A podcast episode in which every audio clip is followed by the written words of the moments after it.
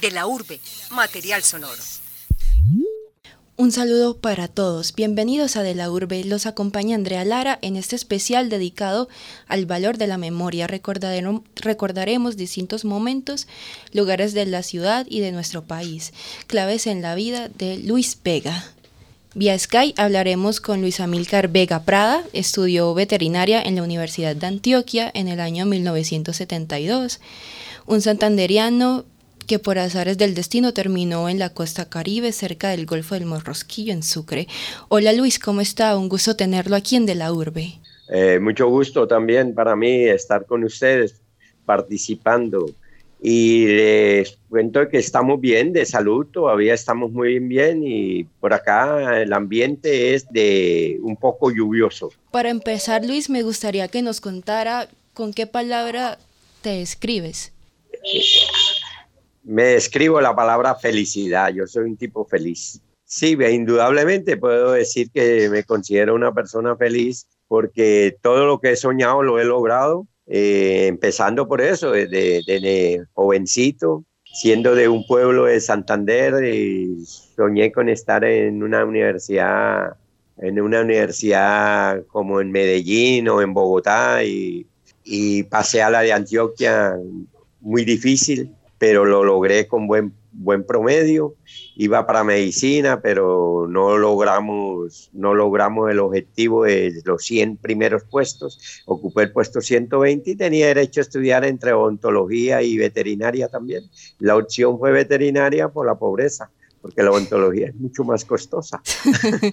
y M acá, M acá, eso fue en el año 67, Terminé la veterinaria en el 72 después de una huelga universitaria en el gobierno de Carlos Restrepo. Se pierde la autonomía universitaria, entran los policías por primera vez a la universidad y se arregló el paro estudiantil al año y continuamos. Y fue una carrera que se matricula uno para 10 semestres y duramos 13 en la época del, del 67 al 72, ¿cómo te parece?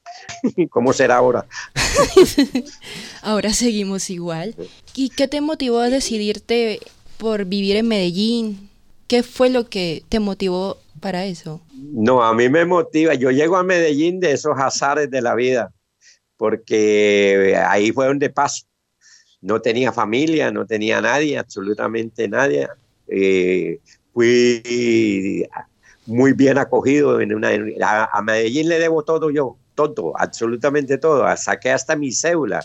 Mi mayoría de edad la logré en Medellín. Y todo yo llegué siendo un niño de, 21, de 16 años 17 años sin conocerlo solo absolutamente solo. No no no a nadie lo acompañaba uno a matrícula ni nada le giraban a uno por al, al, postal, administración postal, uno iba y cobraba y pagaba la matrícula si quería, si quería gastarse en tragos, se gastaba la plata en tragos, lo que fuera, no había vigilancia de materna ni paterna. Uno, la responsabilidad de uno lo llevaba a ser estudiante. Y cosas que le agradezco yo a Antioquia, que tuve muy buenos amigos, los conservo y gente muy cariñosa y dadivosa tuve almuerzos a peso, en una crisis estudiantil, en una crisis de mi casa, me llevaron a vivir a una residencia que tiene, la paga la, en ese tiempo la pagaba la gobernación para foráneos, para foráneos pobres, y ahí estuve durmiendo yo como tres o cuatro meses gratis, y nos daban, y nos daban comida gratis, para que vea que Antioquia tiene todo.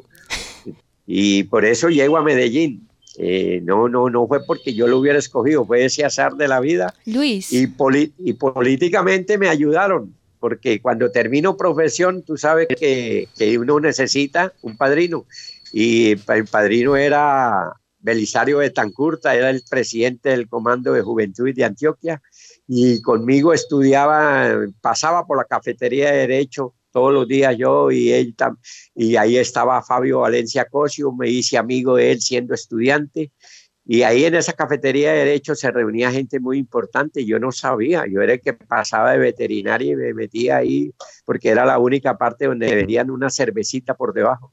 Entonces me metía ahí por debajito y me sentaba ahí y ahí nos tomábamos una o dos costeñitas. Y ahí conocí la gente del gran partido conservador y ahí fue donde yo tuve eh, tuve la suerte de enganchar inmediatamente para Zaragoza, Antioquia, con la Secretaría de Agricultura. Y en ese tiempo, cuando tú estabas estudiando, ¿qué tan importante era la educación universitaria? ¿Y cómo era el proceso para acceder a ella? Bueno, se accedía yo creo que en el mismo sistema ahora.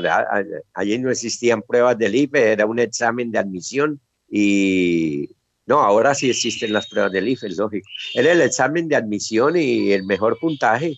Eh, la Universidad de Antioquia, como la Nacional, como las universidades públicas del Valle, son universidades de Cartagena, son universidades que tienen un número de, de alumnos fijos y para cada carrera tantos alumnos. Por ejemplo, para medicina eran 100, nos presentamos 800, aceptaban 200, pero 100 para medicina y 100 para que estudiaran otras carreras afines. Y ahí tiene 600 que van descartados, esperando otro año para presentarse.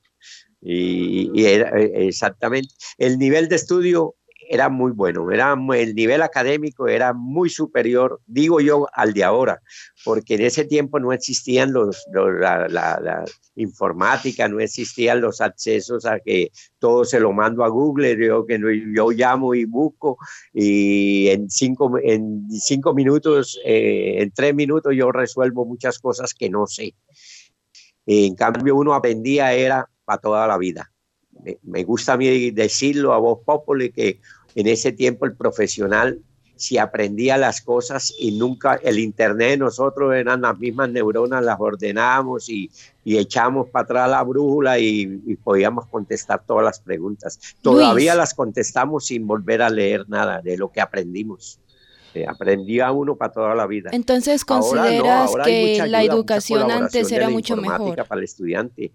Entonces consideras que la educación antes era mucho mejor. Bueno, todo tiempo pasado es mejor, decimos ya las personas que nos consideramos con cierta edad. Y yo creo que en educación, eh, la pasada era, era, era, el nivel académico era, era muy bueno, los profesores eran totalmente idóneos y versados muy bien en lo que hacían y el alumno participaba y iba era a estudiar. Ahora hay mucho, mucha, mucha persona que va, pero presencialmente, pero no está pendiente de lo que, de lo que se está hablando y se trabaja es con, con el Google inmediatamente todo y así. Y ahora no, nosotros sí nos tocaba aprender y sobre todo nosotros en veterinaria, que no podíamos delegar funciones a nadie, nos tocaba eh, ponernos el guante y meter la mano en reproducción porque si no, no se aprende. Todo tiempo pasado dice uno que fue mejor, pero la juventud no lo acepta. Como egresado de la universidad, ¿qué opinas de las propiedades que la universidad está colocando en venta? Bueno, me enteré que debido a una crisis, la huelga pasada que hubo, la de Antioquia, todas las universidades públicas. Bueno, yo estoy de acuerdo después de que, por ejemplo, en el caso mío, puedo hablar de veterinaria. Eh, nosotros estudiamos en el Atillo, iban, nos llevaban todos los días los buses y nos traían a las 5 de la tarde y nos llevaban a las 6 de la mañana. A las 7 ya teníamos clase en el Atillo, eh, yendo después de, después de Copacabana, Girardota. Entre, eh, pues, pasábamos Girardota y llegábamos al Atillo. Y le cuento una cosa, si la finca, la finca era muy bien dotada, ya veíamos parasitología, semiología, veíamos diagnóstico, veíamos parte de patología, bueno, eso es, eh, eh, y tenía los cada estudiante tenía su animal, sus animales y todo, todo, todo muy bien dotado. Si se reemplazan, si los bienes están, como dice uno, con fotocopia, en duplicado, pues que se vendan. Pero hay ciertas facultades que no deben de quitarse en los bienes. el sitio de estudio, que eso es como vender el paraninfo de la universidad. Mm. Eh, eh, eh, después de que sea reemplazable, sí. Y con respecto a la universidad, la Universidad de Antioquia siempre ha tenido un sentido de lucha social y se ha caracterizado por ser el foco de los movimientos estudiantiles. ¿Qué opinas de los paros que vivió en su época de estudiante? ¿Y cómo lo compararías con los de 2018? Bueno, yo, yo, yo te puedo decir, de, yo viví un movimiento estudiantil del año 70, que fue el, más bravo, diría yo, que ha habido en la historia de Colombia. Primera vez que una, las huelgas cuando existían a nivel universitario se cerraba, se clausuraba el semestre y ya se sabía que era en octubre que lo clausuraban, ya todo el mundo iba mansito en enero y a la huelga quedaba disuelta y todo el mundo matrícula otra vez y se perdía el semestre. Pero en ese año pasó la huelga al otro año y siguió la huelga, nadie obedeció de matrícula ni nada y esa huelga duró un año, un semestre del 69 y un semestre del 70, la huelga del 70 se perdió la autonomía universitaria, entró la, entraba ya la policía la universidad, esposa sagrada era eso, eso era como una embajada, el que se metiera a una universidad corriendo, perseguido por un policía, ahí quedaba adentro, el policía no podía sacarlo, y así sucesivamente, ahora no, ahora ya entra todo, todo, todo, ejército, policía, lo invaden y buscan al que están buscando y lo sacan. Y, yo digo que había más ideales antiguamente, se luchaba por el ideal, por el, aunque había una línea maoísta dura, había, estaba la línea de Mao Zedong, estaban las líneas de izquierda del socialismo empezando, estaba Castro ya en, su poder, en, la, Sierra Maestra, en su final de pelea de La Habana y de Cuba pero la izquierda, la izquierda oía a la derecha y, hacían alianzas facilitas. Por ejemplo, el caso de mi tocayo Amílcar Acosta, eh, Guajiro, él fue el que dirigió la huelga del 69 y el 70 en la Universidad de Antioquia. Y él termina en el, eh, él sale expulsado de la universidad, crean la Universidad Autónoma de, de Medellín, y eh, ahí por Colombia y él termina eh, terminando economía ahí en esa universidad que era la de los renegados, todos los votados de la Antioquia del 70 y, y, y el movimiento estudiantil en realidad verdad a mí me duele todavía, me, me, sabe de que él, él aspira encabezando lista para el consejo por un político de un político de Medellín. Entonces, eh, Diego Calle Restrepo, Ignacio Vélez Escobar, eran los, que, gritaba uno, somos los estudiantes que vamos a sacar a, Calle Restrepo y a Vélez Escobar. Y él termina encabezando una lista para el consejo y le dan concejal, de, no nombran concejal de Medellín, sale electo. Y los movimientos se vendían la CTC con Raquel Mercado vendían los paros de trabajadores, el sindicalismo, se, se, vendían o se amañaban con la derecha por posiciones. Hoy por hoy es más belicosa la cuestión, hoy la izquierda, la izquierda está muy infiltrada, hay armas, en ese tiempo no, nosotros no teníamos sino la bolita china de armas para tumbar los caballos de los carabineros, no más nada. Y ahora sí yo veo que hay armas, bombas incendiarias y muertos adentro, muertos afuera, y esconden los muertos dos, tres días para que no se den cuenta. Eh, hay gente más belicosa, hay gente infiltrada, indudablemente de, los movimientos nuevos se infiltra la gente, en las manifestaciones se infiltra la, se infiltra la gente. Y tenemos que decir la verdad, los movimientos como el M19, la FARC, los helenos, no es que sean, nunca han sido altruistas y, y hay que decir que todo, todos han matado y al que no le gustaba, el que no comulga con ellos queda marcado y lo matan también. Mataban sindicalistas, mataban al que no estuviera con ellos. Y hoy por hoy sigue siendo lo mismo. Entonces yo digo que era más tranquila la época estudiantil antigua, que la de hoy, porque la de hoy eh, se arriesga la vida y se marca más familias, se marca estudiantes y muchos no, no tienen derecho a volver a terminar porque son amenazados. Tienen que irse para otras universidades. Guay, interesante. Es mi concepto. Me parece muy interesante ese concepto. Eh, estamos aquí en De la Urbe Radio. Yo soy Andrea Lara. Eh, estamos con nuestro invitado especial, Luis Amilcar Vega, que nos cuenta sobre su vida universitaria y las anécdotas de Medellín de los años 70. Continuamos, Amilcar. A mí me gustaría eh, saber un poco sobre tu vida. Eh, ¿Cómo un santanderiano termina en la costa? ¿Qué pasó? Eh, correcto. Es otro, otro azar de la vida. Eso, yo digo que Dios sabe lo que hace un azar de la vida. Eh, me envían a Zaragoza a trabajar. y la, en Zaragoza en ese tiempo era un pueblito de 3.000 habitantes, pero le llegaron 8 mil soldados como a los seis meses de estar yo trabajando ahí. Le llegaron 8 mil soldados a 3 mil habitantes. Estaban los helenos mandando la época de Fabio Vázquez Castaño y mandaba un coronel Matallana, era el alcalde militar de ese pueblito. Y te puedes imaginar, y uno de veterinario que venía a Medellín a, reunión le daban era una lista de medicinas para que uno les llevara gratis. Gratis no, ellos proporcionaban los medios económicos y dejaban todo ahí en el escritorio.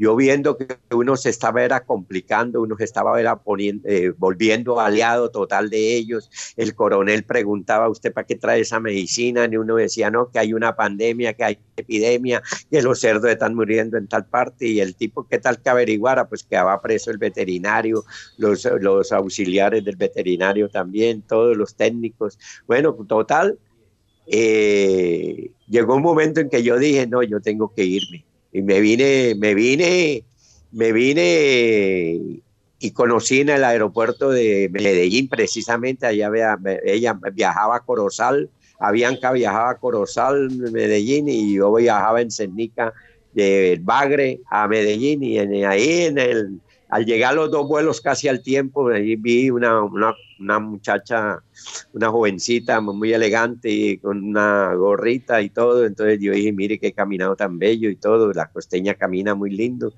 eh, muy sexy. entonces dije yo, mira, ¿qué veo, Amadeo? ¿Dónde estás que no te veo? ¿Y tú qué haces por allá en la selva? Mira aquí donde está la civilización. Y empezamos y empezamos. Y en el aeropuerto, la ironía de la vida, ella tenía un familiar en Medellín eh, que era profesor, eh, que había estudiado también en la de Antioquia. Y la ironía de la vida, nos encontramos era en el aeropuerto Olaya Herrera. Ella viajaba el mismo día que yo viajaba y así nos fuimos enamorando.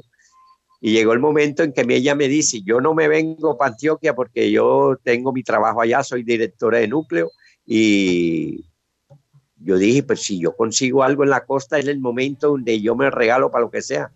Entonces me, me, salió, me, el gobernador era muy amigo de esa familia y todo, y me dijeron, usted no se lleva, la, se pensaba en la parte política, y dijeron, usted no se lleva eh, a esa niña a votar a Antioquia, usted viene a votar aquí por nosotros también, vamos a darle un puesto.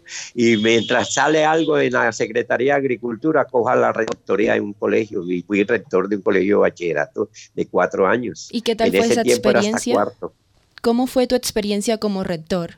No, muy buena, muy buena. La docencia, vuelvo y digo, eh, era mucho el aporte que hacía una persona universitaria en ese tiempo. En ese tiempo, pues los profesores eran cinca, sin categoría. Eh, que llamábamos, eran puro Cinca, estaba de moda el Cinca y todo el mundo era Cinca, se no tenía categoría ante el estatuto docente que todavía no había salido. Y entonces el profesor era bachillero, era normalista y una vez entraba a trabajar, si era bachiller entraba, hacían falta profesores.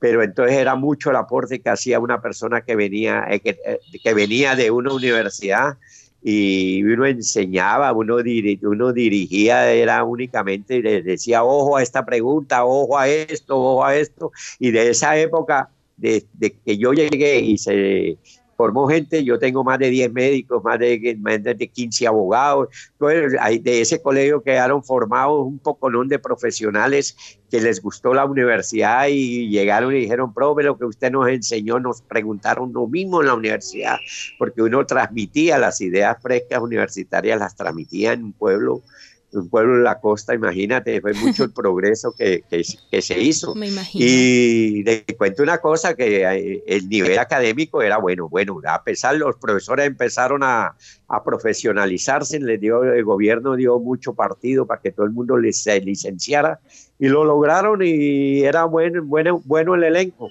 Yo no trabajé sino dos años, porque por eso digo que soy una persona muy feliz y Dios siempre ha estado conmigo.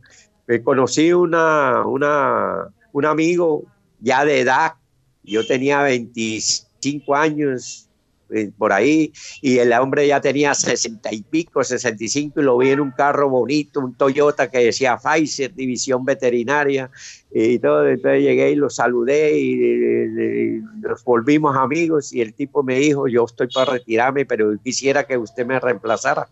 Yo le dije, hombre, ¿cómo no?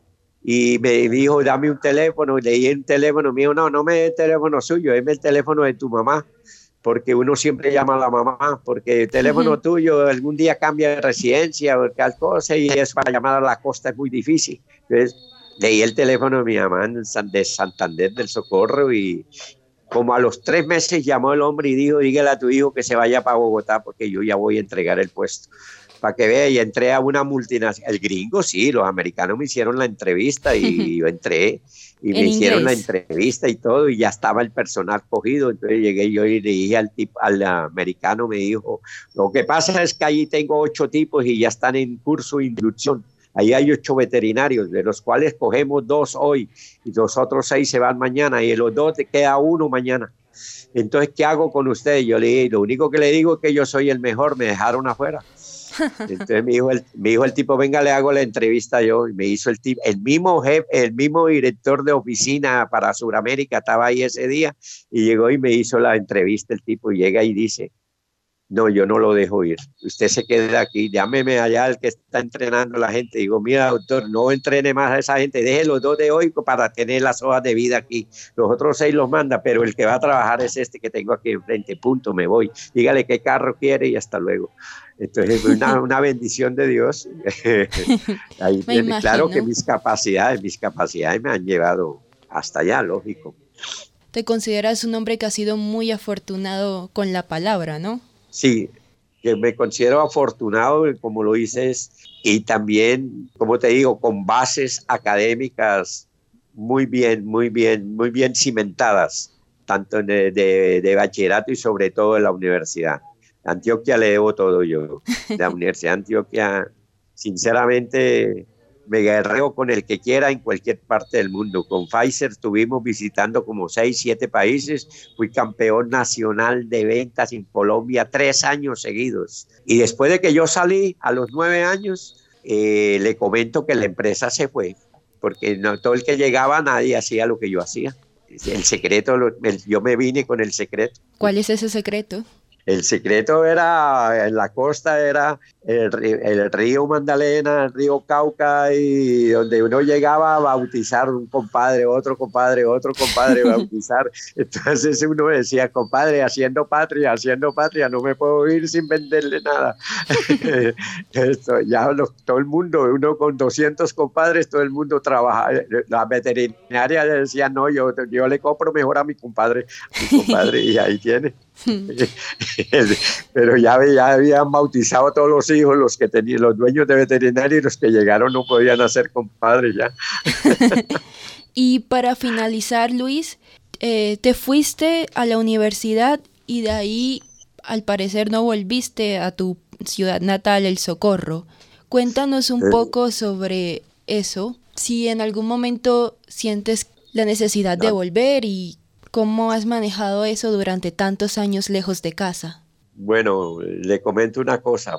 Quizás dentro de mí ha sido un error ah, haberme alejado un tiempo.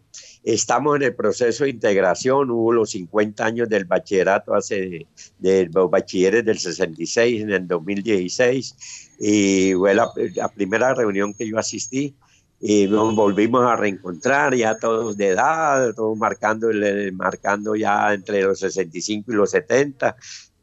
Y el Sardino soy yo, indudablemente, la promoción esa en 66. y qué te digo, no, ya eh, hubo mucha nostalgia.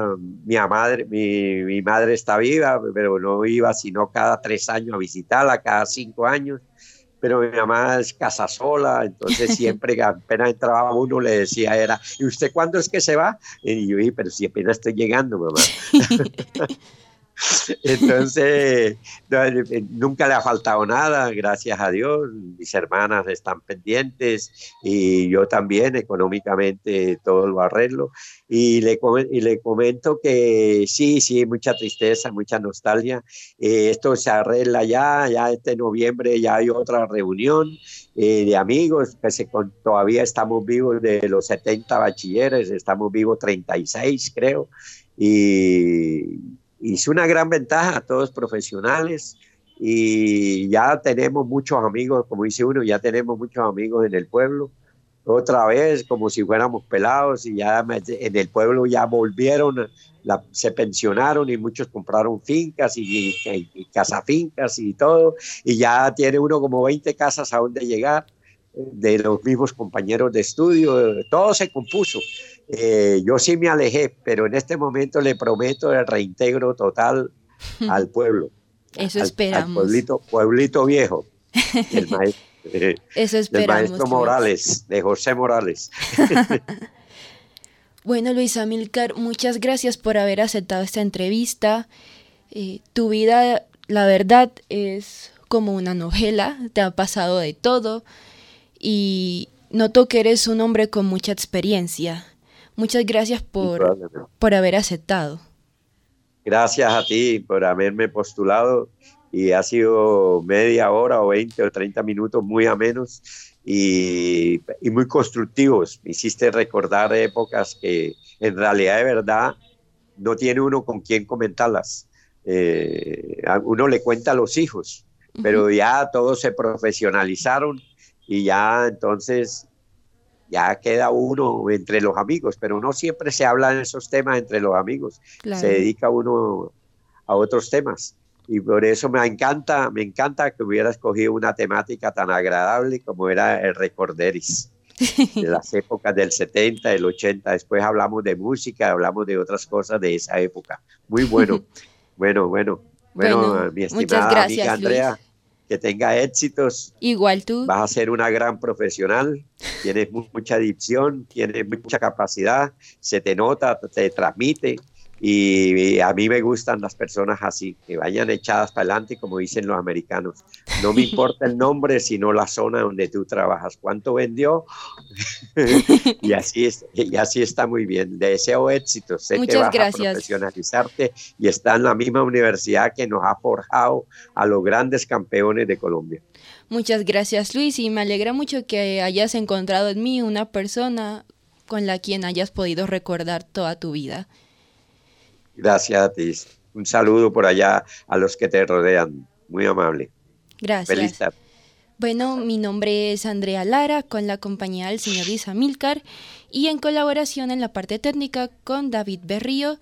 Muchas gracias por la tras muchas gracias por habernos escuchado hoy. Nos vemos pronto. Chao. Chao, muy amable a todos ustedes. Cambio y fuera. Cambio de la urbe, material sonoro.